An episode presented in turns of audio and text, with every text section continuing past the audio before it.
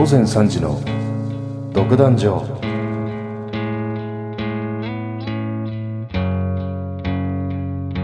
このプログラムはターゲットの制作でお送りします。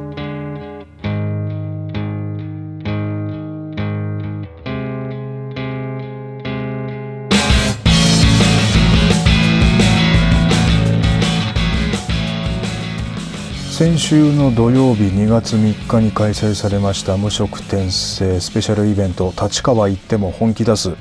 え、ご来場くださった皆様本当にありがとうございました、え、僕はこの作品無色転生の中でザノバシーローンという役を仰せ使っているのですがこのイベントごと自体こう聞いてみると単独作品単独のイベントとしては本当に初めてということとかをね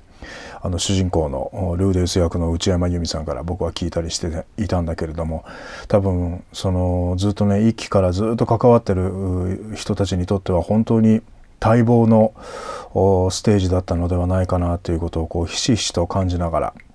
え僕は一期の最後の方にちらっとこう出始めた感じだったんだけれどもね。だからそれからまあ割とアフレコ自体は先んじて進んでいるものだからあこういう作品になっていってるんだなっていうのを感じながらあの今回のステージを迎えたんだけれどもね。だからなかなかこう現段階で言っちゃいけないこととかも結構あったりするから話的にどういうふうにこう伝えていったらいいだろうなということは結構悩んだりしたんだけれども。ただまあえー、バラエティ豊かな出演者たちのおかげでとても いろいろな人に助けてもらいながら僕自身もすごく楽しませてもらえたあとってもいい時間だったなと思ってるんだけれどもね。だって結局のところワンステージどれぐらいの時間自分がそのステージに立ってたのかっていうことを忘れてるぐらい今も全然計算する気もないぐらいあそとてもいい時間を過ごすことができたなと思って感謝の気持ちでいっぱいだからそのカウントすらしてないんだけれどもね。どれぐらいだったんだろう実際。2時間ぐらいやってたのかな多分ね。でおそらくだけどうん多分これファンの方々にとっても本当に待望のステージだったんだろうなということは。うん。なんていうのかないろいろな状況とかをこう鑑みるとそういったことまでちょっと想像させるようなことだったんだよね。やっぱりこれこの無職転生自体もコロナ禍でこうアフレコが始まった作品でだからみんなそのなかなか例えばこう交流をする時間とかご飯行ったりとかっていう時間も全然取らないで始まったものだからあれよあれよという間に一気がこう過ぎていってっていう印象が強かったみたいだね。やっぱアフレコ自体もすごく楽しかったみたいだからでもなかなかその役者同士がこう会ってとかだスタッフさんとかとこういろいろディスカッションしながらっていうことが全然できるする時間がなかったっていうことはずっと聞いてたんでね。で今はね徐々にアフレコ自体も人数が元に戻りつつある状況になってきているからいよいよその一緒にこうドラマを作っていくという意味でガッとこ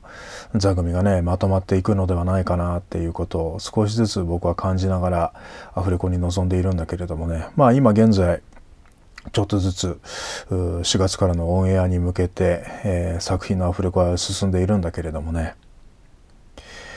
いやもうこの僕にとってもその何て言うのかな今まで作ってきた人たちの第一期の中で流れてきたであろう空気感とか大切にしているものとかっていうものを、まあ、最初のうちは全然こう会話をしないでとにかく作品を作っていくところでそういったものを感じながらやってたものだからちょっと前にねあの役者の人たちとかあとはスタッフの方々とこうお話しする機会があったからそういうところをこうお話聞いてみると、うん、ものすごいいっぱい込めて作っているんだな丹精込めて作っているんだなということがこう分かってきたからなおさらまあそれはもちろんもともとそういうものを込めて作ってるんだけれども改めて言葉にしてこう交わすことで